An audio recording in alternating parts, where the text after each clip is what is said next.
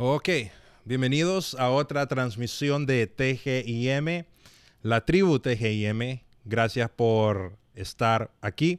Hoy tenemos una conversación con Kenneth Melado. Kenneth Melado es uh, originalmente de Honduras. Um, tiene, eh, fue conocido, conocido bastante porque tuvo un trasfondo en la televisión nacional de Honduras. Pero nos llama la atención que si tú te vas hoy a la página de Kenneth Melado en Instagram específicamente, Kenneth es alguien que ha hecho una cierta transición a la política y creo de que es una persona muy interesante y vamos a aprender mucho acerca de esa conversación. Vamos a hablar un poco acerca de justicia social, política, un poco de todo.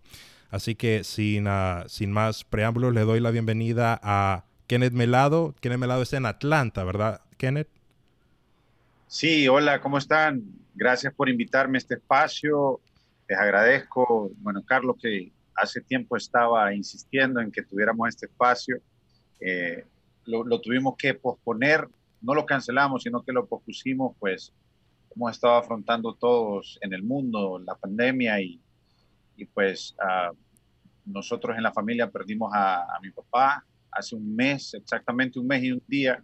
Mm. Fue un golpe bastante difícil, así que decidimos posponerlo, pero aquí estamos, ah, gracias a Dios, eh, siempre agradecidos con Él por porque nos da, nos permite seguir luchando por los que estamos acá, por los que amamos, y, y ese es, es una bendición. Al final aceptamos también su voluntad y seguimos confiando en Él siempre, echándole ganas hacia adelante. Está bien, wow, perfecto. Y Carlos y Jairo, ¿cómo están? Costa Rica y Tegucigalpa. Hey, qué bueno saludarlos. Kenneth, qué bueno verte. Gracias por aceptar nuestra invitación. Aquí en Costa Rica, mira, el gobierno está usando dos términos. La semana pasada estuvimos en el martillo. Era mm. cerrar todo, era parar todo para aplanar la curva. Hoy, bueno, empezó el otro término que se llama la danza y es más o menos jugar con las restricciones, abrir ciertas cosas.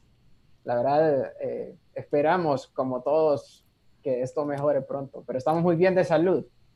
Okay. Eh, Kenneth, solo te quería preguntar, bueno, primero, eh, sentimos el fallecimiento de tu padre, eh, sabemos que nuestro Dios es quien te consuela y te da paz, pero te quería preguntar dos cosas, sos gran olimpista y cómo seguir de tu infección en el, de Poison Ivy para que mires que pasamos pendiente de vos.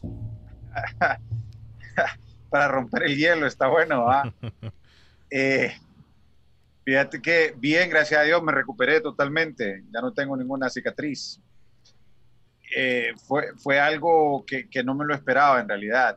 Eh, fue, fue inocentemente. Yo no sabía que existía esa planta. Hay dos, tres tipos de planta venenosa aquí en Estados Unidos que son bien agresivas y el poison ivy es, es como una de las más comunes.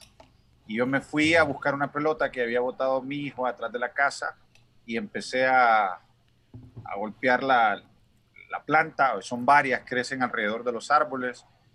Y en una de esas partes me, me corté, pero yo no, no sentía nada. Yo en el momento estaba acalorado y empecé y seguí hasta que saqué la pelota y nos fuimos.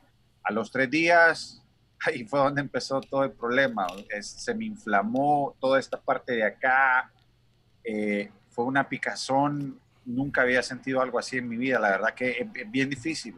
Hay personas que terminan, hay personas que terminan hospitalizadas porque también la alergia que, que produce el veneno se va hacia los pulmones eh, en muchas ocasiones y hay gente que no puede respirar por el, por, por el veneno de la planta. Pero gracias a Dios me costó como unos 13 días, 13 días difíciles en los que no podía dormir.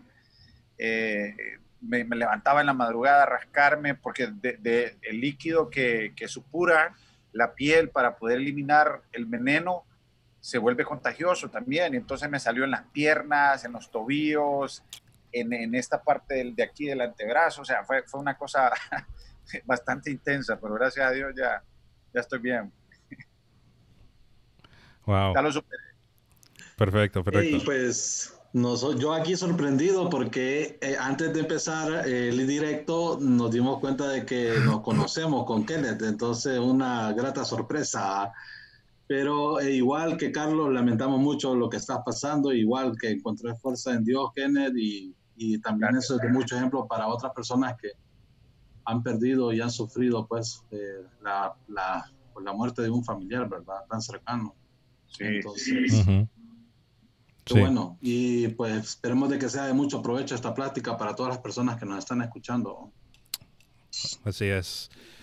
Así es. Kenneth, fíjate que a mí me gustaría empezar platicando, preguntándote un poco por qué en tu biografía de Instagram vos te describís, te, describís como uno, como político en busca de justicia social.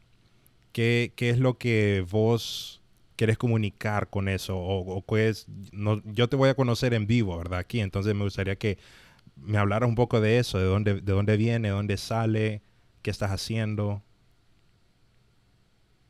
Ah, mira, o sea, después de que yo estuve en la televisión, yo inicié en Televicentro en el 2000, eh, finales del 2013, 2014, 2015, 2016 estuve con ellos y, y entré, entré en muchas, en, muchas, en muchos ámbitos de la sociedad hondureña.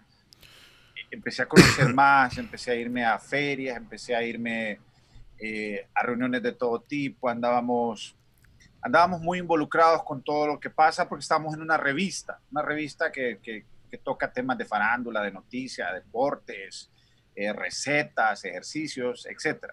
Te conectas bien y empezás a, a meterte ahí, a conocer más eh, pero desde pequeño yo siempre traía una inclinación hacia la política. Desde que estaba pequeño, porque mi mamá siempre fue una apasionada de la política que sirvió durante muchos años al Partido Liberal de Honduras.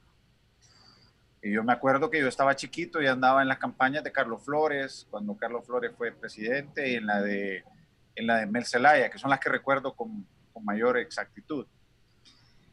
Eh, empecé a ver muchas cosas que no, que no me gustaron, empecé a ver muchas injusticias y, y, las cosas en Honduras empezaron a cambiar drásticamente. Yo, yo recuerdo que, que de, los, todavía hace unos 15 años las cosas no estaban tan desequilibradas como están actualmente, y como cuando yo tomé la decisión de entrar en la política, porque mucha gente, mucha gente cree que entrar a la política es únicamente buscar un lucro personal, porque así nos los han hecho creer en los últimos años, o que si vos sos un joven y te metes en la política es porque andas buscando algo. O sea, no, no es necesariamente el bien común.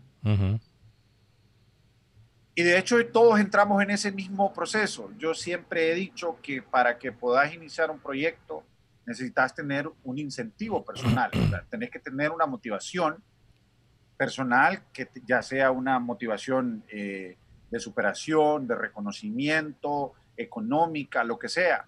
Cuando vos emprendes un proyecto, debes de sentir esa motivación personal, que está bien. Pero la política como tal busca siempre el beneficio de las mayorías y ese ha sido el éxito que ha tenido el sistema durante muchos años. Siento que en Honduras se nos olvidó ya esa parte de la, del bien de las mayorías, de buscar acercarnos a las mayorías. Y en ese sentido, los jóvenes son, pero muy revolucionarios en las redes sociales y los vas a ver, o sea, en Twitter, por ejemplo, ahí puedes ver vos perfiles presidenciales de jóvenes de 20 años que, que salen con muchas ideas y atacan al gobierno y atacan al otro y alaban a un, a un, por ejemplo, a Bukele lo aman eh, otros odian a Donald Trump, otros lo aman, etc. Y eso está bien, porque es parte de, los jóvenes, es parte de nosotros como jóvenes. Yo digo jóvenes porque todavía hasta los 50 estamos jóvenes, pues. Así es. Eh, en Honduras a, los 25 años ya te dicen viejo, o sea, nunca he entendido eso. en realidad nunca lo he entendido. Y cuando vivís acá en estos países, cuando vinís aquí a, a los países con una mentalidad progresista, vos ves que la gente a los 40 está empezando muchas veces su vida. O sea, 38, 39, empiezan su vida, se casan, empiezan a tener hijos. Sí. Es, algo cultural. Entonces, es, es, es, parte de los jóvenes tener esa, esa, ese tema de revolución mental, de querer atacar el sistema, de querer cambiar el sistema, me parece que está bien. Pero dar el paso al frente es, es algo totalmente diferente a estar opinando en las redes sociales. yo, puedo, empezar a opinar mucho en las redes sociales, pero al final se va a quedar en las redes sociales. Cuando yo decidí entrar en política, venía motivado por, por, un despido injusto de Televicentro, por muchas injusticias que no me gustaban, por parte del sistema que no me gustaba. Yo dije, la única forma de cambiar esto es entrando. O sea, si no entras nunca, no lo vas a cambiar nunca. Y eso es lo más difícil, que un joven diga, ok, yo voy a entrar en política, voy a, voy a tomar una participación política, voy a tomar un partido político, porque es muy fácil atacar al Partido Nacional, al Partido Liberal, al Partido Libre, al de Narrala y a todos. Lo difícil es entrar, lo difícil es aportar y cambiar ahí, porque aunque no querramos, el Tribunal Supremo Electoral y la Constitución de la República establecen ya los lineamientos para poder participar democráticamente. Si no estás en un partido político, no vas a poder ser electo a un cargo de elección popular. Entonces es muy difícil cambiar solamente desde las redes sociales lo que sucede en el país. Y es ahí donde nosotros debemos ser agentes de cambio. Esa fue una de mis motivaciones. A mí me dijeron, no entres a la política, la política es sucia, la política te va a salpicar, vos venís de la televisión, tenés una carrera limpia, si vas a la política te vas a ensuciar. Yo dije, ¿y entonces? ¿De qué otra forma lo vamos a hacer? Tenemos que entrar a la política. Y ese es un reto para los jóvenes. Casualmente hoy estaba monitoreando, he visto muchos jóvenes de, graduados de universidades aquí en Estados Unidos con ideas progresistas en Honduras que quieren cambiar, pero deben de involucrarse, deben dar el paso al frente deben asumir el reto, que es lo más difícil, ir de frente, meterse en un partido político, independientemente de cuál sea, de un partido político pequeño o puede ser un partido político grande. Yo sé que ahora mismo la gente tiene ese tema de, de, de división radical de un partido con otro, del partido de gobierno, que muchos lo odian, que otros lo defienden. En su momento, cuando estuvo cuando estuvo Mel, igual muchos odiaban a Mel, otros lo defendían. Hay muchas cosas que involucran la política como tal y que los jóvenes deben de, deben de saber. Y, y en, esa, en esa parte de dar el paso al frente, de asumir el reto, es lo complejo. Porque también si quieren pueden formar un movimiento independiente, pero necesitan hacerlo. El problema es que necesitan hacerlo y no es el problema es la acción que se necesita hacer. Eh, yo sé que Bukele, por ejemplo, es digno de admirar para muchas personas y, Bukele, Bukele es un claro ejemplo.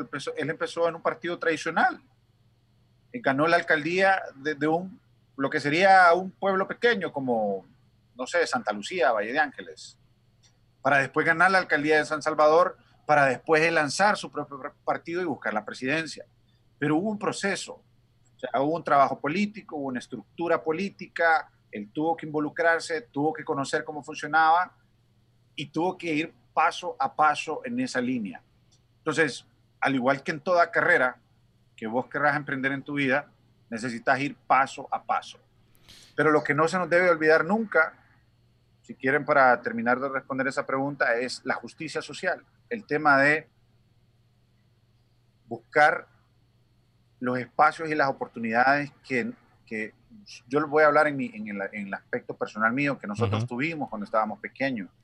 Yo crecí en, en, un, en un barrio que se llamaba el barrio de Concepción, en Comayabuela, no sé si conocen dónde está el Parque de los Soldados, está el obelisco. Yo crecí ahí. Yo iba a una escuela pública los primeros seis años de mi vida. Iba y llevaba a mis hermanos todos los días. La escuela me quedaba cerca, como a tres cuadras caminando. Nunca nos pasó nada. Teníamos buena educación. O sea, mucha gente cree que yo vengo de una familia acomodada, que estuve en escuelas bilingües. Yo estuve en una escuela pública hasta los seis años, o sea, y los primeros seis años. Y, y creo que parte de lo que yo soy, en, gran, en, en su gran mayoría lo aprendí en, en, esos años. Tuve una maestra que nunca se me va a olvidar, se llamaba Soy la Cáceres. O sea, ella sí me daba con la regla cuando me portaba mal y tenía la autorización de mi mamá. Pero yo era un niño... Esos son los buenos maestros. O sea, pero había educación pública de calidad. O sea, era una educación digna. Lo que no tenemos hoy en día es dignidad. Y la gente no quiere que vos le vayas a resolver el problema de, de, un, de un piso, de un techo, de una canasta básica, que sí se debe hacer en las condiciones extremas. Pero la gente busca dignidad, o sea, porque vos te puedes ganar el pan, vos puedes salir adelante eh, con tu esfuerzo. Si hay oportunidades para todos, si tenés un sistema de educación digno, si tenés un sistema de salud digno, que no lo tenemos hoy en día, y fue la razón por la que yo salí corriendo de Honduras cuando diagnosticaron a mi hija con leucemia, porque si, si nos hubiéramos quedado en Honduras, las oportunidades de ella hubieran sido limitadas. Uh -huh. Un sistema de seguridad, una generación de empleo. Cuando vos tenés esas cosas, un país camina, no, no necesita no necesita la gente que vos le vayas a, a resolver los problemas, que, que, le vayas a comprar un carro, que le vayas a construir una casa, que le regales una casa, no. La gente solo necesita los espacios y las oportunidades, así como yo las tuve de estudiar, que mis papás en aquel momento no podían pagar una escuela privada, pero la escuela pública me daba la oportunidad de seguir avanzando. Y cuando, Hoy en día eso es muy difícil. Que cuando vos hablas de, um, yo miré las injusticias, vi de que el, el, el sistema estaba, ¿verdad? Estaba eh, destruido. ¿A qué te referís específicamente? ¿Qué, ¿Qué, son las cosas que a vos, que a vos te, te cargaban el alma y te y dijeron, no, yo me voy a meter aquí y voy a cambiar esto? ¿Había algo en específico que a vos te, te tocó, te cargó? Mira, lo, lo, que más me, lo que más me ha dolido siempre de nuestro sistema en, en el país es, es la niñez. Y eso me ha dolido muchísimo, ver, yo soy padre, tengo tres hijos y, y para mí es sumamente difícil ponerme a pensar que mis hijos deberían de estar en la calle vendiendo para poder sobrevivir o en la calle algunos durmiendo, otros que perdieron su, el sistema no les permitió tener una oportunidad de educarse, una oportunidad de salir adelante. Perdieron su juventud y su niñez en medio de, de antisociales, en medio de golpes duros que les da la vida. Eh, cuando entras, eh, cuando vos vas al crematorio, eh, ves unos cuadros impactantes, ves niños que comen de la basura. Uh -huh. eso me ha impactado muchísimo la, la, la, niñez está muy abandonada en nuestro país y ellos son el futuro de Honduras. Y si tenés abandonado el futuro de tu país, es muy probable que esto te rebote enfrente y más adelante no lo puedas controlar. Eh, yo, yo, yo nunca he dicho que todos debemos de ser ricos. Eh, lo único que buscamos son esas oportunidades, dignificar de nuevo a nuestra sociedad darle dignidad, eso es todo. O sea, si vos le pones las oportunidades, si vos le pones una educación pública de calidad, si vos le das un sistema de salud de calidad, si vos le das un sistema de generación de empleo de calidad, o sea, una mano de obra bien pagada, tampoco es que tiene que ser eh, con cambios tan radicales como se implementaron en el gobierno de Mel, que hubo un, un, una, una alza exagerada y tal uh -huh. vez en su momento él tenía la razón porque el salario mínimo estaba muy desactualizado. Tal vez lo hubiera hecho progresivamente, hubiéramos tenido un sistema más equilibrado. Eh, yo soy anti medidas populistas, porque las medidas populistas te resuelven únicamente a corto plazo, pero a largo plazo te generan un problema. Uh -huh. Yo soy, yo siempre he creído que en la ponderación, en el equilibrio, en el manejo del, de, de, un plan y una proyección de país, nosotros podemos recuperar mucho, pero Pero para eso necesitamos primero la voluntad política y la voluntad política se logra únicamente cuando las personas que están en el poder tienen esa, esa conciencia social y esa convicción de mejorar. Yo no puedo decirte que todo lo que se hace es malo porque se hacen muchísimas cosas buenas y a mí me consta que muchas cosas son buenas. Pero es tanta, es tanta, el tema de corrupción está tan salpicado que, que, vos decís, ¿qué pasa aquí? Pues algo estamos haciendo mal. No, no puede ser que nos roben tanto, ¿me entiendes? O sea, si vos tenés una pulpería y pones a dos o a tres personas a administrarte la pulpería, que puede ser un supermercadito, te pueden robar una vez, te pueden robar dos veces, pues ya te roban demasiado, brother. O sea, ¿qué pasa algo? Pues se te van a quebrar el negocio. Vos tenés que poner atención ahí. ¿Qué pasa? Y eso, eso, mire, yo no tengo ningún problema en decir estas cosas. Eh, alguna gente me dice que, que, que, estas cosas pues hay que ponderarlas y yo no soy tan frontal porque ya me di cuenta que el poder si te vas frontalmente te aniquila. Eso lo aprendí con Televicentro. O sea, si mm. vos te vas de frente contra ellos, los tentáculos de ellos son mucho más grandes que lo que vos puedes tener. Mm. Gracias a Dios ahora existen las redes sociales, que las redes sociales te sirven para poder proyectar una voz y para poder generar un liderazgo para incentivar a los jóvenes a dar ese paso al frente. Pero si no lo sacas de estas redes, va a ser muy difícil. tenemos que sacar a los jóvenes, eh, tenemos que involucrarlos en política, tenemos que llevar más gente.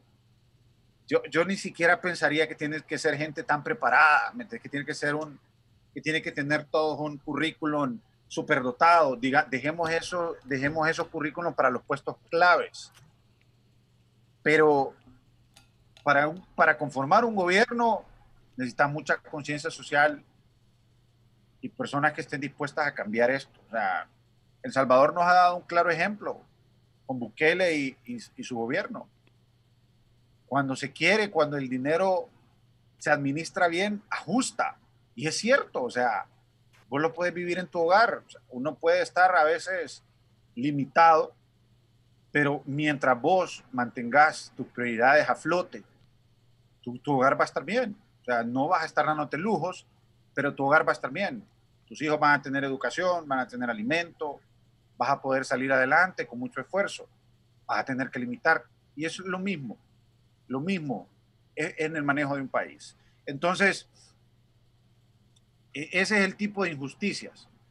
Que tal vez los grupos de poder son conscientes de ellas, pero no las viven. O sea, siempre he dicho esto también, como alguien que nunca ha ido al crematorio a ver la necesidad de un niño que no tiene que comer, o, no tenés que ir al crematorio, lo tenés que ir a ver en los semáforos, vendiendo chicles, que te dicen, tengo hambre, brother. o sea, ahí en Juan Pablo, yo a cada rato me encontraba, me encontraba niños, 7, 8 años, me decían, tengo hambre, regálame algo, unas papitas, cuando estaba comprando ahí en, McDonald's.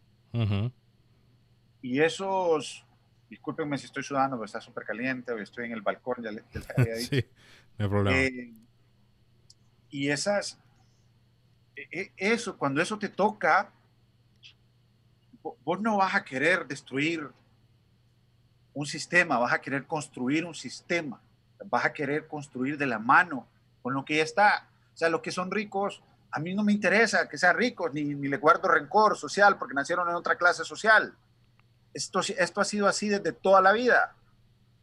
Lo, lo único es lograr ese pacto en el que la sociedad pueda, eh, pueda de alguna forma comulgar en la misma mesa, o sea, lo que hicieron en Costa Rica hace muchos años. Los empresarios, el gobierno, la sociedad civil se reunieron y dijeron, bueno, o sea, queremos construir un país, tenemos que empezar ya, hace 60 años. Vos mira Costa Rica, es cierto, un país que es caro para vivir, pero que tiene muchísimas garantías que nosotros no tenemos. son modelos a seguir. Yo, yo te puedo decir eh, que tampoco se trata de imitar a los demás, sino de rescatar las cosas buenas y ver lo bueno que están haciendo los demás. Nosotros lo podemos hacer. Estoy convencido de que lo podemos hacer. Y Kenneth, una de las de las de las líneas de pensamiento, si se puede decir así, es que un, un gobierno, un gobierno como, como vos lo estás describiendo, un, un gobierno recto, solo funciona en el marco de una sociedad también recta, ¿verdad? Eh, un, eh, es mentira de que va a haber un gobierno recto en una sociedad corrupta, porque el, gobierno a veces termina, la mayoría de las veces, casi siempre termina siendo el reflejo de la sociedad que hay, ¿verdad? Eh, la vez pasada estábamos hablando con una persona que nos decía hay dos tipos de hacer cambio, hay dos formas de hacer cambio, de, de adentro para afuera y de afuera para adentro. Cuando hablaba de afuera para adentro es de, de posiciones de poder para adentro. Dice, el cambio de posiciones de poder para adentro pasa más rápido, pero es más, dura más tiempo cuando el cambio funciona de la sociedad y sube hacia las posiciones de poder. ¿Cómo vos te irías por la parte o cómo vos lidiarías con la parte de, ok, yo soy recto, pero yo no puedo ser la única persona que sea recta en política para que todo el sistema cambie. Para que el sistema cambie, tengo que ser yo y tiene que estar personas rectas a mi alrededor y abajo de mí también tiene que haber personas rectas bajando de la sociedad hasta, hasta, ¿verdad? hasta la, gente eh, que está abajo, si se puede decir. ¿Cómo se hace ese cambio social en tu, en tu, en tu mente? O no sé si vos estás de acuerdo con esa, con esa proposición. Bueno, eh, tenemos que entender ah, claramente que los cambios que necesita nuestro país no van a venir de abajo hacia arriba. En este momento los cambios que necesita el país primero vienen de arriba hacia abajo. Vos no podés tener una sociedad que le puedas exigir que se comporte de la forma correcta cuando el gobierno no se está comportando de la forma correcta. Ya, ya ha pasado a través de la historia, puedes ver la Revolución Francesa, etcétera, etcétera, etcétera. Ocupamos educar a nuestra, a nuestra población totalmente de acuerdo. Pero cuando vos tenés un ejemplo, como lo que está viviendo El Salvador en este momento, y todo el mundo admira a su presidente, o por lo menos la mayoría, pues no lo vamos a generalizar, porque generalizar es malo. Eh, irrigás, irrigás en la población ese concepto de hagamos las cosas bien, ese concepto de tengo que seguir las reglas, yo soy un fiel seguidor de las reglas pero, ¿qué pasa con una sociedad insubordinada como la que tenés ahora? O sea, la gente no cree en la Policía Nacional, por ejemplo. O sea, le gritan de todo. Aquí en Estados Unidos, vos no podés gritarle a un policía porque, porque seguramente te va a tirar al piso, te va a enchachar y te va a llevar preso. Hay una línea de respeto, la gente confía, a, pesar de lo que haya pasado con, con, con todo el problema de Floyd, eh, la gente respeta a la policía, respeta las instituciones. Entonces, todo pasa por fortalecer en primera instancia las instituciones, porque cuando vos tenés instituciones fuertes, la gente respeta. Si vos tenés un ministerio público fuerte, una Corte Suprema de Justicia fuerte, no importa quién sea el presidente de turno, Así como pasa aquí en Estados Unidos, y pongo ejemplos de, eh, concisos de Estados Unidos, porque es donde yo estoy viviendo, donde he conocido y he estudiado un poco más, y ves por qué el sistema sí funciona acá. El sistema funciona acá porque las instituciones son fuertes y las instituciones se respetan. Donald Trump puede decir algo mañana, pero si la Corte Suprema de Justicia no está de acuerdo, no va a pasar. En nuestro país, no solamente ahora, o sea, desde hace mucho tiempo, se ha venido centralizando el poder, o sea que el Ejecutivo, el Legislativo... Sí, le responden a un mismo lugar. Se hacen uno solo. Entonces vos no tenés quien vele por los intereses. Sí tenés, pero no, no en un sentido amplio, o sea, no de una forma imparcial. por los intereses de las mayorías. Entonces, si nosotros empezamos, eh, como yo les decía a los jóvenes, dando ese paso al frente, cambiando nuestra mentalidad, diciendo vamos a involucrarnos, por ahí empiezan los cambios. Obviamente hay que educar a la población, también es un trabajo muy arduo, hay que educar para que, para que la gente no se pase el semáforo en rojo, para que la gente no le dé mordida al oficial de tránsito, porque eso es corrupción, para que la gente que trabaja en los hospitales no se roba los medicamentos, para que el, el colegio médico también sea más abierto, no solamente cerrado con su gente. O sea, hay muchas cosas que cambiar en el país. Es, esto ha venido siendo un engranaje de sálvese quien pueda. O sea, entonces yo me salvo con mi gente, brother, y a los que les pueda ayudar, les ayudo, de los que no, como decimos allá, están jodidos. Entonces, eso, eso es lo que necesitamos.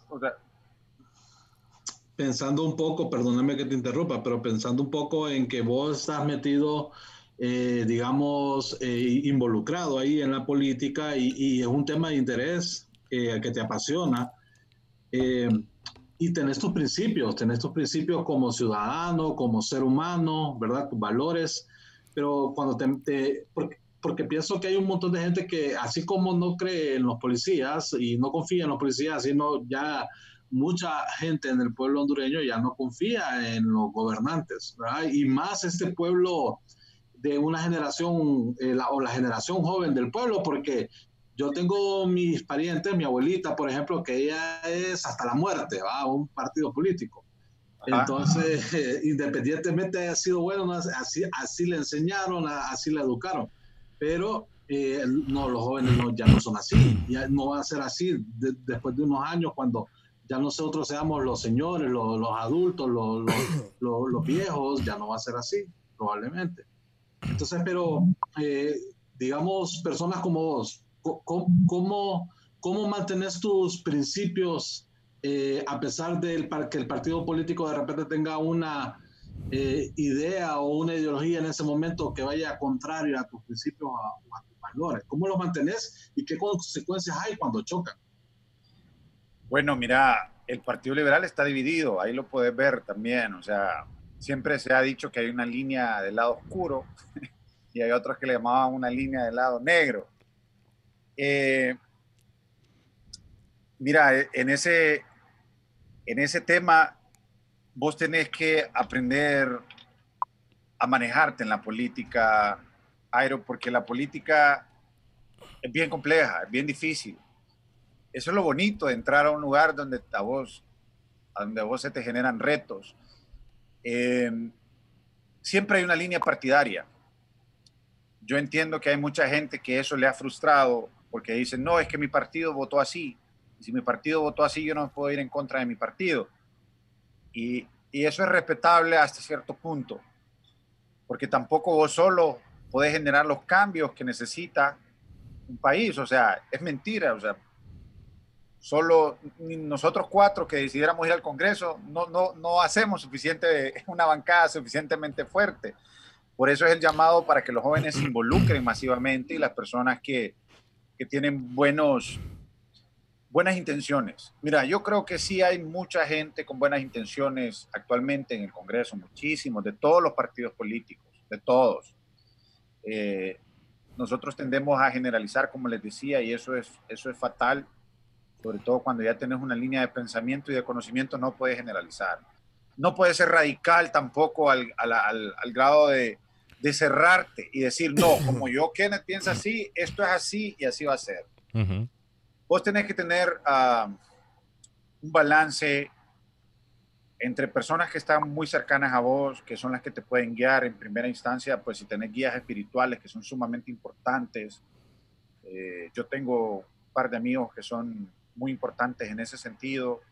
Y también eh, tenés que asesorarte con personas que, que, que, conozcan de esto también, de la política y casi siempre lo que tenés que buscar es lograr consensos, Jairo. No siempre vas a poder ganar vos en decisiones en las que vos no estás de acuerdo. Pero por eso, por eso mismo es que necesitamos involucrar a gente que esté más consciente y que, y que se alinee con, tu, con tu misma ideología y formas de pensamiento. Le pasó a, Salvador Narrala, que él no pudo dominar ni siquiera a su bancada cuando la tuvo. O sea, yo a Narrala le tengo mucho respeto también porque pues, fuimos compañeros de trabajo y lo, lo conozco hace mucho tiempo pero, pero eh, él, es un claro ejemplo de que, de que cuando no sabes manejar bien tus emociones, cuando no sabes manejar bien el tema político, vas a terminar siempre perdiendo. Entonces, ahí hay una línea de estira y encoge, donde vos tenés que sacrificar en algún punto pensamientos tuyos para que en el futuro mucho de lo que vos pensás se pueda, se pueda también eh, ejecutar.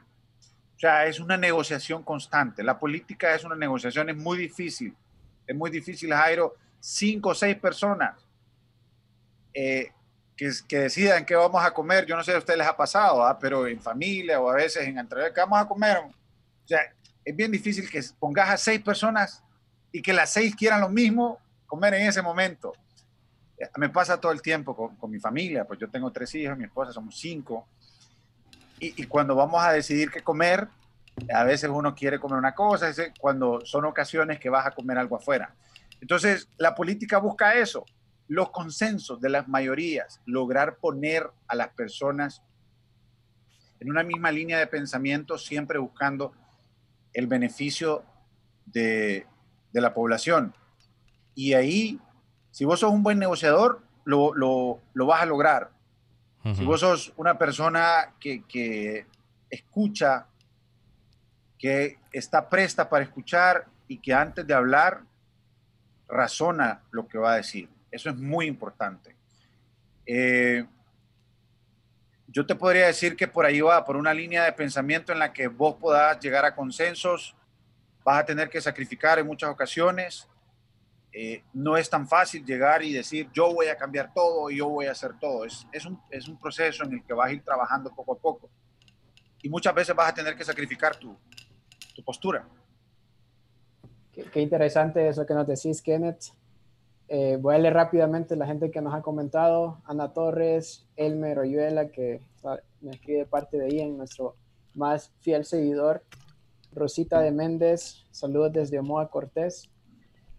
Eh, hace, que hace más de un mes estuvimos hablando con un señor muy respetado aquí en Costa Rica y en Latinoamérica, se llama Sixto Porras, pueden escuchar el podcast.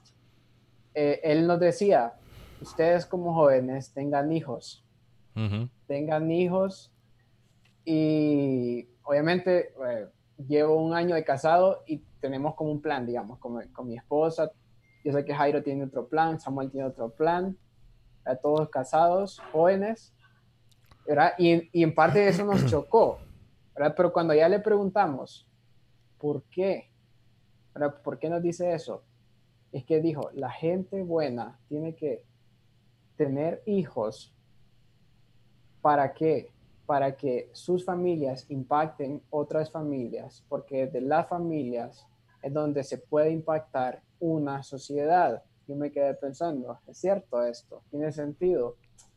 Y algo que yo creo que he notado y creo que todos hemos notado es que cada día sale algo peor y cada día hay un nuevo conflicto y cada día, digamos, hay una nueva enfermedad, porque así es el mundo y cada día va peor. Em, no sé qué pensás al respecto, Kenneth, pero ¿qué, qué pensás de este pensamiento de que como familias familias fuertes, me acuerdo de ese pensamiento que Six nos dijo, familias fuertes hacen sociedades fuertes. Y, lo, hizo pensando también en que como latinoamericanos hemos perdido mucho principio, muchos principios. ¿Qué, ¿Qué, pensás al respecto de eso en cuanto a cambiar una sociedad? Porque es, lo que estás hablando. Necesitamos cambiar, necesitamos involucrarnos sí, y estoy totalmente de acuerdo con eso, pero también siento yo que hemos perdido principios, principios que de alguna manera nuestros abuelos tal vez lo tenían y poco a poco se fue, se fueron perdiendo. Bueno, yo estoy totalmente de acuerdo, Carlos, en que en que las familias construyen sociedades fuertes. Eh, la familia es un pilar fundamental de cualquier sociedad progresista. Eh, en ese tema nosotros lo podemos ver en ejemplos claros. Pues. Un padre, una madre responsable, una familia fuerte. Es muy probable que, que los hijos frutos de ese matrimonio aporten a la sociedad porque logran tener el sacrificio y el ejemplo de sus padres. Ellos pueden ver el sacrificio y el esfuerzo de sus padres. Gracias, gracias. Eh, perdón que me traían un tecito. Un amigo, estoy aquí con un amigo. Eh, yo, lo puedo, yo te lo puedo comentar desde mi experiencia personal y te puedo decir también que uno de los grandes problemas que tenemos en Honduras es la desintegración familiar. Eso es parte del colapso social. Pero ahí también vamos, ahí vamos, vamos a tener que aplicar todo lo que yo te digo. O sea, para mí no va a haber ningún cambio en el país si no cambia primero arriba. O sea, para mí los cambios van a venir en forma descendente, de arriba hacia abajo. ¿Qué pasa? O sea, sí puedes concientizar a la sociedad, la sociedad vos tenés, tenés familias muy robustas, familias con mucha tradición, algunas familias, eh, y nosotros, algunas familias que a pesar de que pasan dificultades siguen juntas. Nosotros como latinos y como hondureños somos bien dados a las familias. Nos encantan eh, las familias grandes, nos encanta sentarnos a comer en una mesa donde haya muchos integrantes de una familia eh, somos bien fiesteros en el tema familiar, nos encanta la reunión del 31, del 24 que vamos a hacer juntos siempre en vacaciones. Eso es, eso es sumamente interesante. Pero en la desintegración familiar tenemos aristas sueltas, cabos sueltos. Eh, yo en eso sí apoyo mucho varias iniciativas que tuvo Jorge Calix, que es uno de los diputados actuales del Congreso donde él quería poner penas más severas para los padres irresponsables.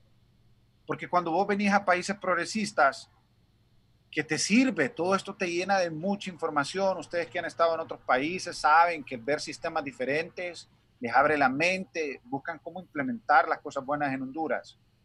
Entre más severos sos con las leyes para quienes abandonan un hijo, para quienes eh, usualmente buscan una paternidad irresponsable, entre más leyes fuertes y severas tenés, es más difícil que tengas el abandono que tenés hoy en día también de las familias y de los niños. Bueno, como dejar a, como dejar una mujer embarazada no significa nada y como no hacerme responsable de ese niño tampoco.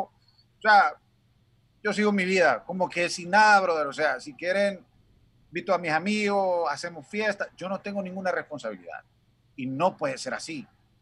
Ahí la justicia debe ser más severa, como en estos países. Vos aquí no puedes hacer esas cosas, porque sabes que seguramente te van a embargar y vas a quedar pagando manutención por el resto de tu vida. Entonces, tenemos muchas aristas sueltas que también debilitan la familia.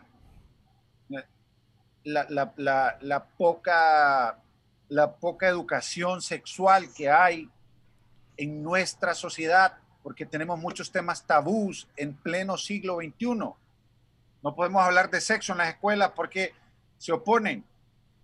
Se opone la iglesia católica a veces. O sea, yo no, no voy a hablar, no quiero enfrentar a ninguna iglesia, no quiero confrontar a nadie. Pero esas cosas son las que a nosotros nos han hecho ir quedándonos atrás. Porque no le hablas, no le das orientación sexual a una niña desde que está en su edad, en su etapa de desarrollo, donde va a poder ser víctima de abuso sexual, donde va a encontrar ya el coqueteo de un adolescente, ella no sabe a lo que se enfrenta. Entonces vas a tener en Honduras, aquí, yo les digo, aquí en Estados Unidos, yo trabajo en un consulado, trabajo en el consulado de aquí de Atlanta. Nosotros aquí recibimos a los papás de los papás del niño que viene a sacar el pasaporte porque son menores de edad, o sea, porque la niña tenía 16 cuando salió embarazada y el niño tenía 17 y ahora tiene 17, necesita el pasaporte y ambos son menores de edad. No tenés educación sexual en las escuelas, es básica, es fundamental. Tenés que educar. Entonces, ven cómo hay varias aristas que van, que van deteriorando la familia. Porque una niña que sale embarazada a los 16, a los 15 años, como es una tasa muy alta en nuestro país, no tiene ni idea de lo que es una familia, un matrimonio. Si vive, vive todavía con sus papás y no sabe lo que es ir a trabajar para poder mantener a, a una criatura y formar una familia. Tenemos muchas cosas como sociedad que ir trabajando, leyes que ir reformando, porque los tiempos han cambiado, porque no podemos, no podemos creer, Carlos, que, que estos tiempos de ahora son los mismos que vivieron mis abuelos o mi mamá o tus papás. Ahora tenés acceso a la información inmediatamente en un teléfono, aquí. Y si vos no orientas bien a tus hijos, lo que va a pasar es que ellos van a buscar orientación en los lugares inadecuados. Ellos van a querer experimentar cosas que nadie les enseñó antes. En nuestros tiempos, yo, yo, yo, para hablar frontalmente, para decirte algo, yo no tenía acceso a la pornografía a los 16 años de edad. Era un tema demasiado, o sea, al menos creo que nuestra sociedad no estaba tan, tan infectada en ese sentido, porque nosotros teníamos un televisor en la casa. Y ahí mirábamos todo y quien controlaba era tu papá y si tu papá te decía a las 7 vas a dormir, a las 7 vas a dormir. Las libertades de ahora son otras. IPads, computadoras, teléfonos, televisores en el cuarto, en todo lado. Tenés un acceso a la información que si vos no orientas bien a los niños, ellos van a creer, ellos van a creer que ver a dos chavas besándose es correcto y tampoco tengo nada en contra de la comunidad lésbica gay, pero no es lo correcto. No es lo correcto ver a dos hombres besándose. O sea, no, no podemos eh, dejar a nuestros hijos a la deriva. Y todo esto viene, todo esto viene golpeando, impactando en la familia. En, países como Estados Unidos, la gente creería que aquí el libertinaje, aquí no es como la gente cree. O sea, ya cuando vives acá te das cuenta y cuando metes a tus hijos en las escuelas, te das cuenta de que, de que las personas aquí desde pequeño van, los papás desde pequeños van educando y aconsejando a sus hijos. Ellos van poco a poco generando esa conciencia y luego los dejan. Aquí a los 17 años se van a se van al college, se van a la universidad y ellos viven allá lo que tienen que vivir, se enfrentan a un mundo difícil, pero tuvieron una orientación. Muchos de nuestros hijos, muchos de nuestras niñas que vienen avanzando no tienen esa educación. Eh, hay, hay muchas cosas ahí, Carlos, que tendríamos que trabajar desde arriba como sociedad para que el derrame que viene de arriba empiece a cambiar. Yo creería que, es oportuno también que nuestras clases que han quedado en, el deterioro, educación cívica, que antes era una clase muy importante, que ahora está en el deterioro, eh, religión para mí es sumamente importante. Eh, si no la querés estigmatizar, no lo hagas, pero por lo menos eh, inducir a los niños en el lado correcto, enseñarles acerca del bien y del mal, todo eso nos va a ayudar a tener mejores sociedades. Yo, yo creo desde ahí que un buen punto de inicio es empezar a poner, es empezar a tener cambios más estrictos en las leyes y ir cambiando algunos paradigmas que nosotros tenemos de hace 40 años que ya no aplican para la realidad que tenemos hoy en día. Hmm me llama la atención cuando vos estabas mencionando, ahorita lo que estabas hablando, mencionaste que mm, este, hay niños que sus padres no les explican. Sabemos que en Estados Unidos, en es, sorry, perdón, en Estados Unidos hay lo que se llama, lo que se conoce como safety net, ¿verdad? Safety net es la, la ayuda social cuando hay personas que ya simplemente no puede comprar comida, hay lo que se le dice los food stamps, donde la gente puede ir, el gobierno le provee comida, entonces hay una red social.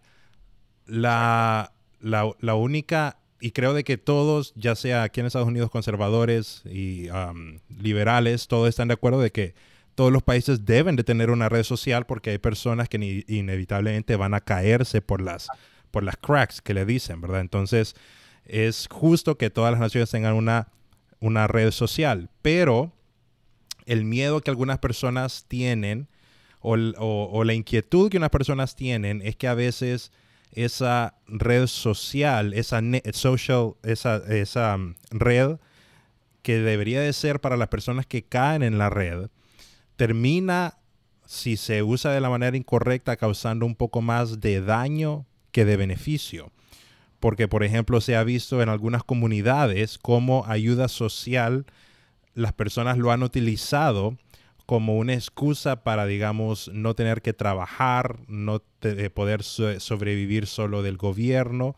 Entonces ocurre algo de que es completamente contradictorio a lo que se desea, que es en vez de ayudarle a las personas, se hacen personas dependientes de lo que el gobierno siempre está haciendo para ellos.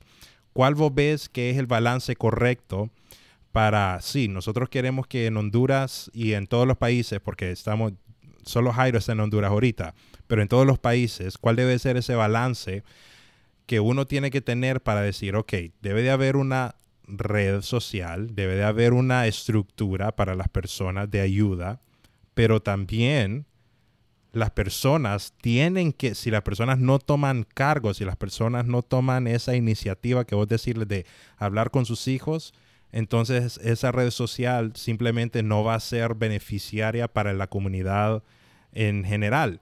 Entonces, ¿cuál es ese balance que vos ves, digamos, específicamente, digamos, en Honduras, que es donde, donde todos nosotros tenemos más ah, conocimiento de cómo funciona nuestra sociedad?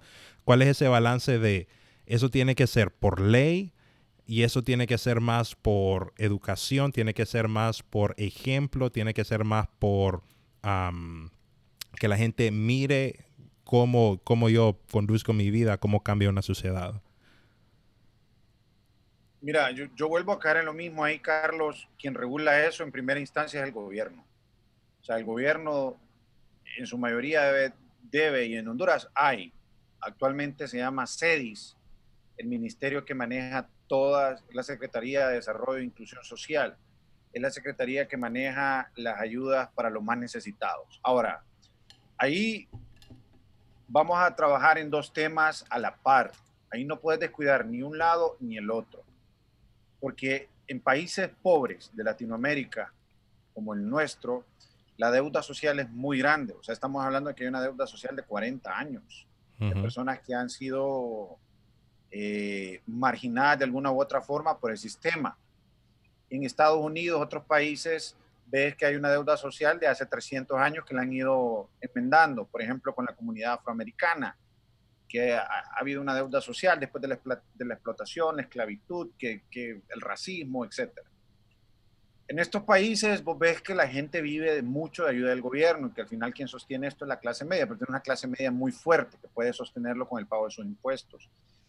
Y en ese sentido de, de, poder ayudar a unos y que tergiversen la ayuda para vivir acomodados, yo te diría que ahí cada quien decide, ahí es el individuo el que decide qué es lo que quiere para su vida. Si vos quieres vivir toda tu vida de la ayuda del gobierno, lo puedes hacer, pero tenés que estar consciente de que nunca vas a pasar de la misma miseria en la que vivís. Diferente es, porque aquí el sistema te ayuda, Aquí en Estados Unidos hay muchísima ayuda para las comunidades afroamericanas, etcétera. Eh, hay cupones, hay bonos de comida, eh, pero vos ves que mucha, la mayoría de las personas lo aprovechan para bien y se, se insertan en el sistema y empiezan a generar también y se vuelven productivos.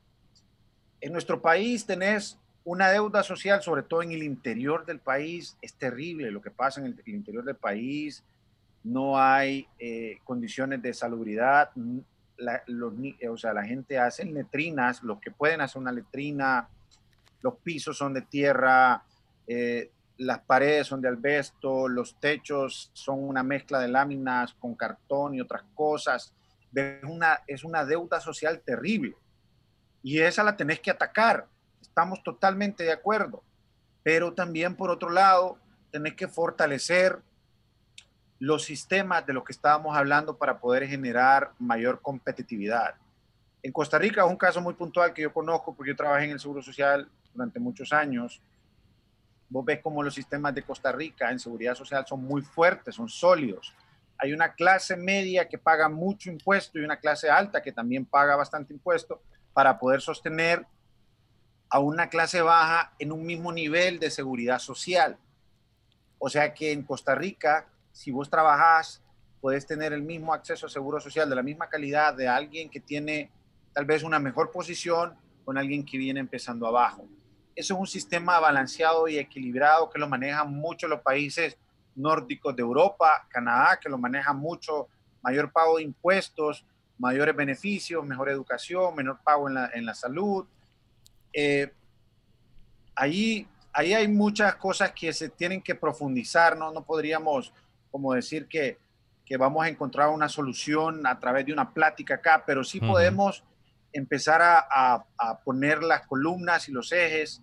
Ahí necesitas incluir economistas, ahí necesitas actuariales, ahí necesitas a la sociedad civil, al colegio médico, ahí necesitas también eh, parte de la, de, la, empresa privada para que se involucren. Hay una actividad muy importante y muy interesante que se ha hecho en Honduras. O sea, vamos a decir que hay cosas malas, pero vamos a decir que se hacen cosas buenas también.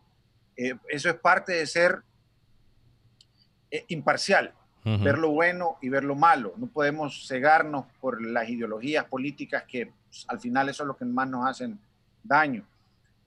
para mí el, el tema de los de los parques que ha hecho, que empezó el gobierno, es una iniciativa interesante, una, iniciativa excelente en conjunto con la empresa privada. Hacemos parques para una vida mejor, porque los parques, como vos que tenés la oportunidad de vivir aquí en Estados Unidos, te das cuenta que es parte fundamental del desarrollo de una sociedad en un balance. Que los niños puedan practicar un deporte, que los papás puedan salir a un lugar sin, necesidad en Honduras de, de que si no te vas a meter en un restaurante con tus hijos, no puedes hacer nada más. Si no vas al cine, no vas a un restaurante y tenés que esperar que vengan los juegos mecánicos, tenés que esperar, o sea, no hay nada más que hacer, decís. Entonces, en la medida en la que vos construís, fomentás el deporte, el deporte es valiosísimo en el desarrollo de cualquier sociedad. Los países desarrollados lo saben. Hay, hay, que, hay que generar programas, incentivos. Tenemos una vía olímpica eh, debería haber una igual, no sé si hay una en San Pedro Sula, yo creo que sí, pero la de, la de Tegucigalpa tiene muchos espacios. Eh, la, han, la han mejorado, la, piscina olímpica, que ahí reciben muchísimos niños, reciben clases de natación, pero tenés que ir más allá, tenés que incentivar el deporte, tenés que, tenés que dejar presupuestos de, de, de la República, de, de, lo que genera el presupuesto general de la República para becas a deportistas, para tener deportistas competitivos. No, tenemos, o sea, tenemos fútbol y, ni en eso somos competitivos, honestamente. Lo que tenemos es buena materia prima porque hay buenos futbolistas en Honduras, pero no hay organización, no hay una institución sólida, fuerte, como digas, producimos y tenemos escuelas de fútbol, por ejemplo. No hay, o sea, no existe.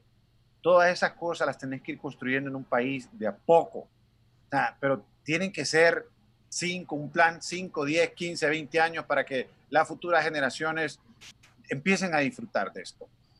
Entonces, hay muchos temas ahí que los ponemos en la mesa de debate y en conjunto con los expertos, porque tampoco, o sea, nosotros, yo no soy todólogo, que ese es otro error que cometemos en Honduras, que las personas creen que deben de saber de todo y hacer todo es mentira, o sea, si vos tocas el bajo en una banda musical, vos tocas el bajo, no puedes ir a tocar la batería al mismo tiempo.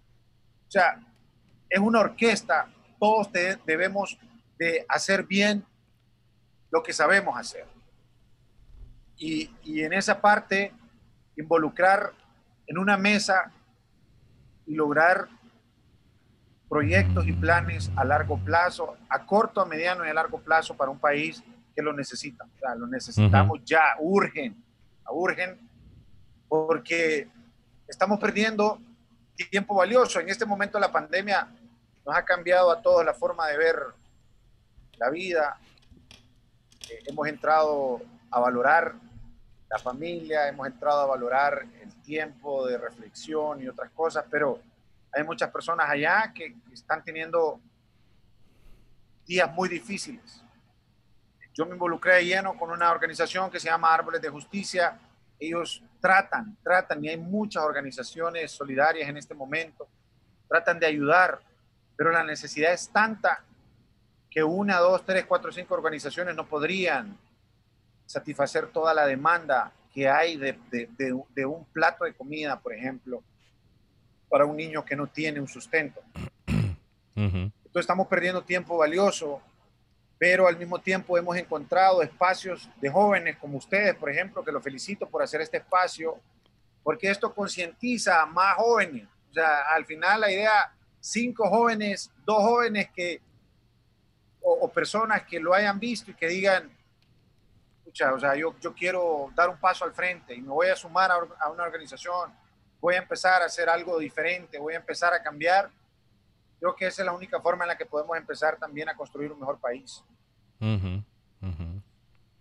Buenísimo. Me, gusta también, eh, bueno, gracias por, por todo lo que nos has dicho, que nos ha enriquecido bastante. Eh, más que vos has estado bien involucrado en la política, ¿verdad? Y no me acuerdo si fuiste candidato de diputado o algo así. Casi no te escuché, no te escuché bien la pregunta. Que te decía que gracias por, todo lo que nos estás diciendo. ¿Me escuchas bien? Ajá.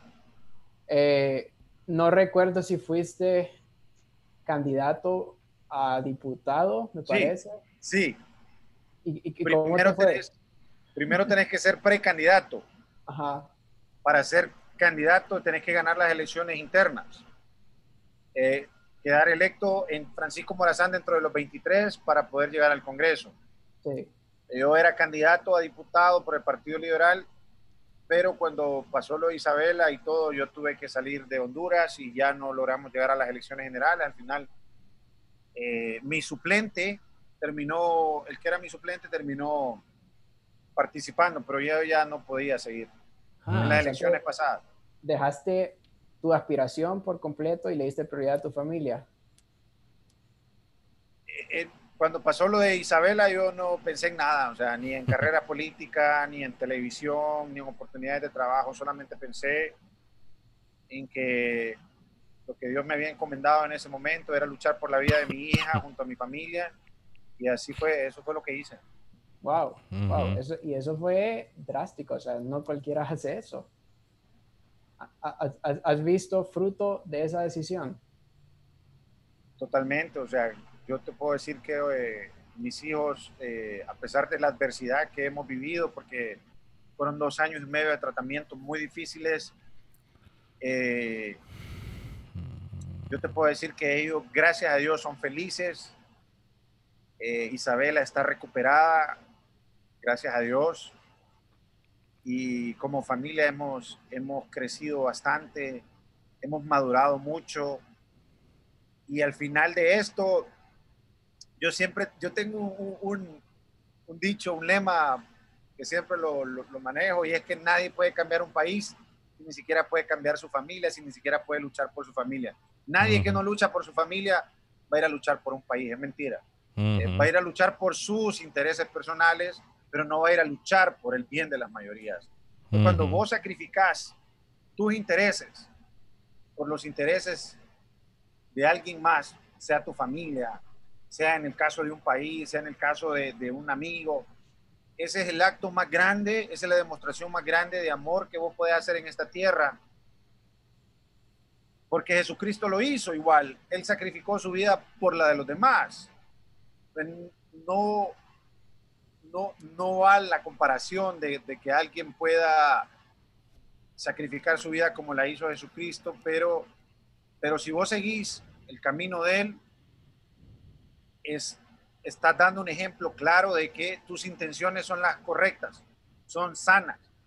No vas egoístamente y te voy a decir que en algún momento yo busqué egoístamente algo solo para mí, porque es normal al principio cuando entré en la política buscaba, buscaba ese reconocimiento eh, de, la, gente, de la sociedad, de, de decir que yo podía y que iba a llegar hasta el final y que no me importaba de dónde viniera, yo iba a lograr la meta. Pero Dios en ese proceso fue forjando el camino y, y me enseñó y nos enseñó como familia que, que no es lo que vos querés, brother. O sea, mis caminos, te dice Dios, no son tus caminos. O sea, no es lo que vos crees. Yo tengo otros planes. Y cuando vos seguís los planes de Dios, todas las cosas obran para bien. Y hoy, hoy en día, te puedo decir que no me arrepiento de haber tomado esa decisión. Y si me tocara volverla a tomar, la vuelvo a tomar. Y, y aquí estamos, o sea, seguimos luchando. Y Kenneth, ¿cuáles son tus planes ahora? Vos decís que Dios cambia planes, ¿verdad? Obviamente ya este, estás con tu familia, tuviste cuidado de tu prioridad, ¿verdad? Hiciste lo que un padre responsable haría, ¿verdad? Tomaste esa decisión valiente, pero vos siempre, desde, desde, pequeño, he tenido la inclinación, ¿verdad? De, de, estar en política. ¿Cómo ves el panorama ahora? ¿Para dónde sentís que ahorita te está llevando Dios o las circunstancias o lo que sea? Esa, pregunta es buena. Esa pregunta es buena. Mira, eh, llevo ya varios tiempo ah, en la línea de pensamiento de, obediencia a la, a la, voluntad de Dios. O sea, sea cual sea la decisión que yo tome, tengo que tener la aprobación de Dios. No es que Dios me va a decir, Kenen, anda, hace esto.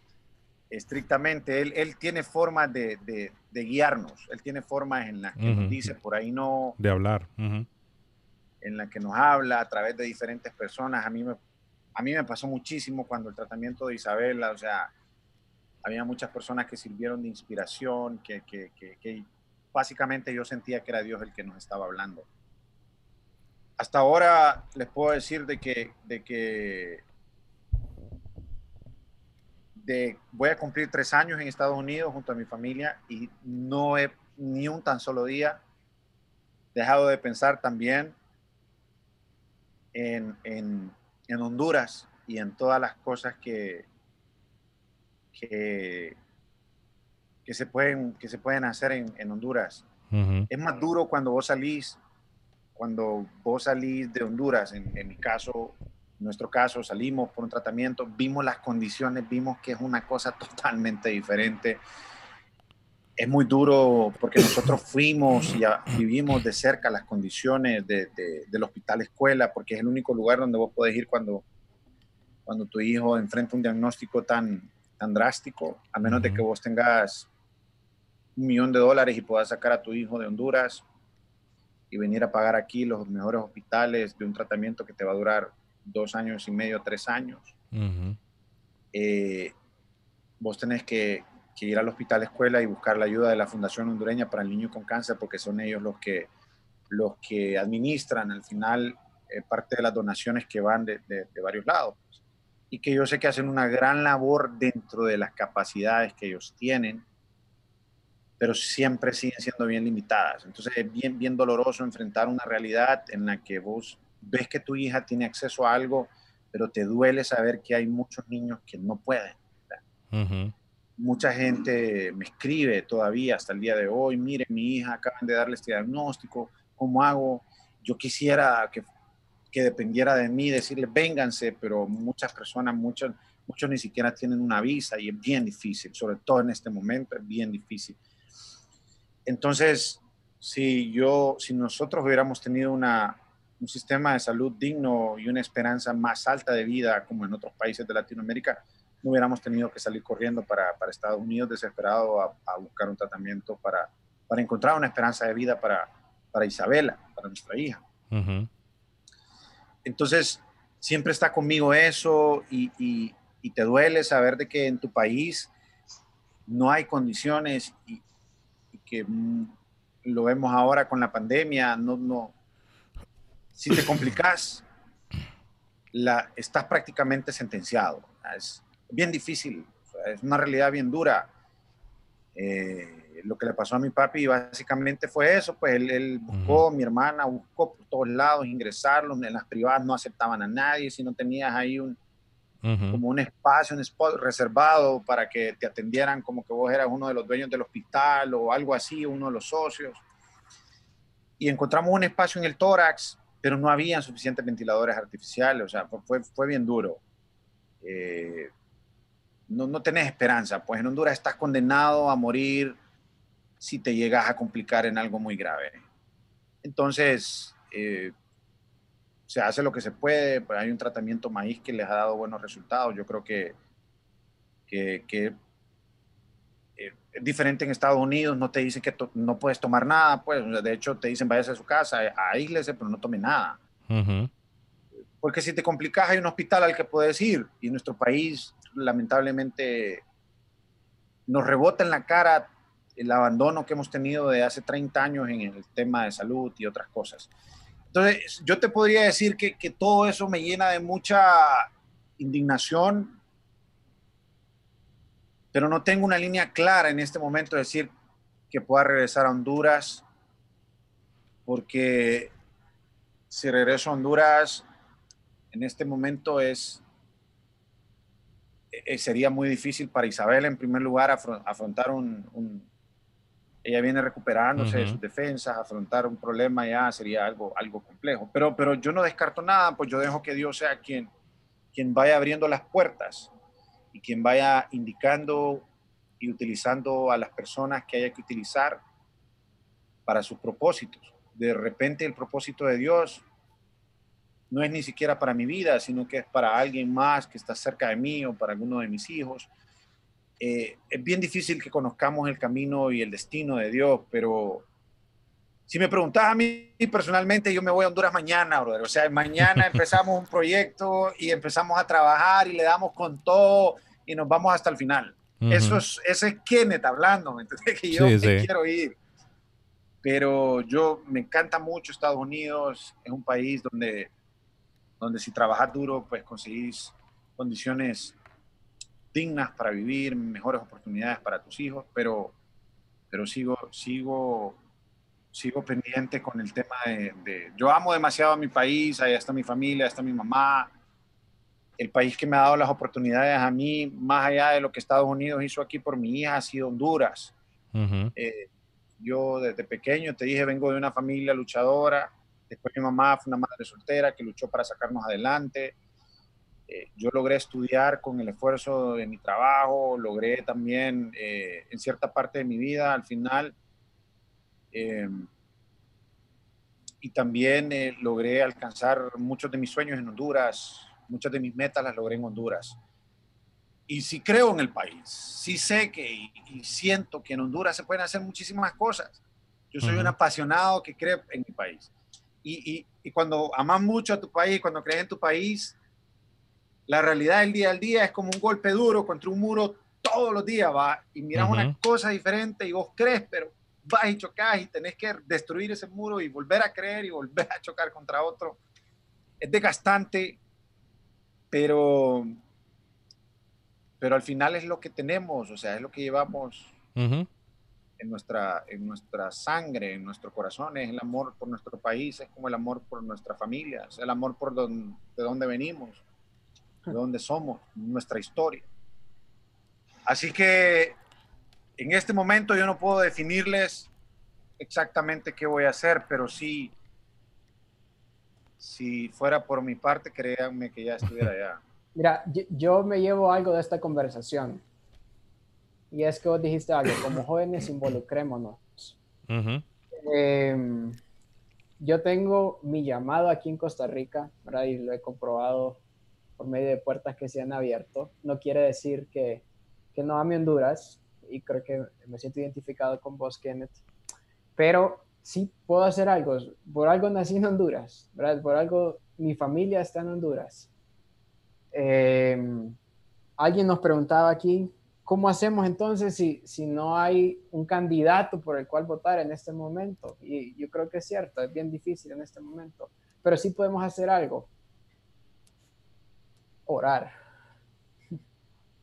Orar mucho. Eh, orar para que pueda salir ese candidato, esa persona. Y, mira, aquí con ustedes me voy a comprometer en algo. voy a orar por mi país, porque honestamente lo que hago es orar por mi familia en este momento y oro por su salud, pero orar por mi país. Y, y aunque no le he hablado esto con mi esposa, lo vamos a hablar más adelante, en las, en las elecciones pasadas yo me quedé aquí, así. No, no, no, no voté, no, no me importó la verdad. Pero voy a hacer todo lo posible por ir a Honduras y hacer mi parte, votar. Excelente. Vamos a votar todos. Buenísimo. Por Kenneth. Buenísimo. yo, yo rescato algunas cosas como el hecho de lo importante que es luchar por la familia, ¿va? Y una persona que lucha por la familia, lo más seguro es que va a luchar por, por otras personas, ¿va? Por su pueblo, por su, por su nación. Es buenísimo eso y, y, y, yo, bueno, yo he estado buscando de vos ahí, Kenneth, y, en las noticias cómo, cómo, cómo se miraba pues el hecho de que, de que vos estabas allá pues estás allá en Estados Unidos luchando por, por tu hija y, y, y, qué bueno, yo creo que un día, aparte de que tu hija esté bien, vas a poder ver la bendición de Dios en un montón de cosas.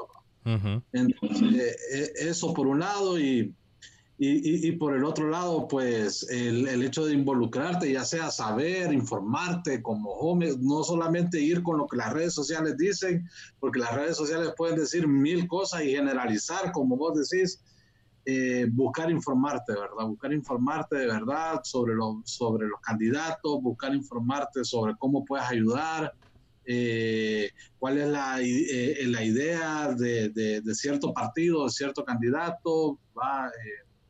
Y también que poner nuestro, nuestra, nuestro grano de, de arena ¿va? En, en, en, cosas que nosotros podemos hacer como en cuanto a mí como ciudadano, no me interesa en, en, en el aspecto de involucrarme como, como, como, en la política, ¿verdad? Pero, pero sí orar por, por como dice Carlitos, por, por, por, las personas que están ahí involucrándose y también en el caso mío, pues yo soy, yo estoy de la parte de educación y, y en ese lugar ahí, pues que Dios me use también un ministerio de jóvenes eh, de, un, de, la Iglesia Gran Comisión en el cual pues eh, a dejar, a, desarrollar todo el contenido necesario para que muchos chavos que van creciendo, que se van involucrando, puedan ser eh, personas de bien, como vemos que Dios está haciendo en tu vida ahorita, pues, y, y en la de nosotros acá.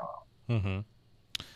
Así es, perfecto. Gracias, Kenner, por habernos acompañado. Buen gracias por haber abierto tu vida con nosotros, Isa. Buenísimo, buenísima plática. Oh, gracias a ustedes por invitarme, les agradezco de verdad y cualquier cosa estoy a la orden. Eh, hay algunas personas que se conectaron aquí a través de, de, mi, de mi página. Ajá. Aprovecho a saludarla. Veo que está mi mamá también, está pasa pendiente. Le mando un abrazo a mi mamá y que se me cuide mucho, que Dios me la cuide bastante. Dice Vanessa, bueno, dice, saludos para Emilet que está conectada. Saludos de parte de Mario Sabido. Mario Sabido un buen amigo también. Eh, saludos a, a mi amigo Mario vive en San Pedro Sula, ¿no? Se estaba en Tegucigalpa, no sé si se fue para San Pedro Sula. Okay. Y Van en Lisboa dice, Kenneth, por favor, convertite en el Bukele que Honduras necesita. Es, es, un, es, un, camino, es un camino bastante largo, pero se puede, se puede. Entre más personas... Mira, te voy a decir con toda honestidad que me han escrito varias personas desde Honduras para decirme que me involucre, que regrese. Y, y, algunos mensajes me dicen, te ocupamos, te ocupamos, ocupamos a alguien diferente. Y, y créanme que sí, si fuera de mi parte, por ahora lo que puedo hacer es ayudar desde acá. Estamos ayudando a conseguir algunas donaciones para, para, para las personas que más lo necesitan allá para, y lo canalizamos a través de la organización de, de Árboles de Justicia. Eh, porque eso es lo que tenemos que hacer. O sea, donde estemos, tenemos que ver cómo generar algo también para el país, no solo hablando, sino que también con algo de, de, de gestión y de acción, y de esa forma poder también cambiar, cambiar la vida de algunos. Pues con, con, con, un, con un, plato de comida le haces el día a un niño que no ha comido, o sea, créeme, uh -huh. eh, eh, suena bien básico, pero en nuestro país eso es sumamente importante. O sea, son, son cosas que, que se viven a diario. Uh -huh. si, no, si no tenemos esa conciencia social para, para intentar ayudar a un niño, es muy difícil que podamos tener una conciencia social para cambiar un país. Es muy difícil. difícil. Así es. Buenísimo, buenísimo. Haz con una persona lo que desearías poder hacer con todos. Creo que ese es un buen lugar para comenzar. ¿Verdad? Bueno, gracias Kenneth, gracias por esa conversación. Las personas que todavía no están viendo, ah, le pueden dar like a la página de TGIM porque en esa página estamos compartiendo todos los links, todas las conversaciones las subimos. ¿Perdón? La tribu TGIM. La tribu TGIM, cierto, perdón. En esa página subimos todos los, los links durante la semana de las plataformas de podcast para que lo escuchen esa conversación cuando vayan camino al trabajo o estén haciendo ejercicio o algo así. Así que gracias Kenneth, gracias Carlos, gracias Jairo. Nos vemos la próxima vez.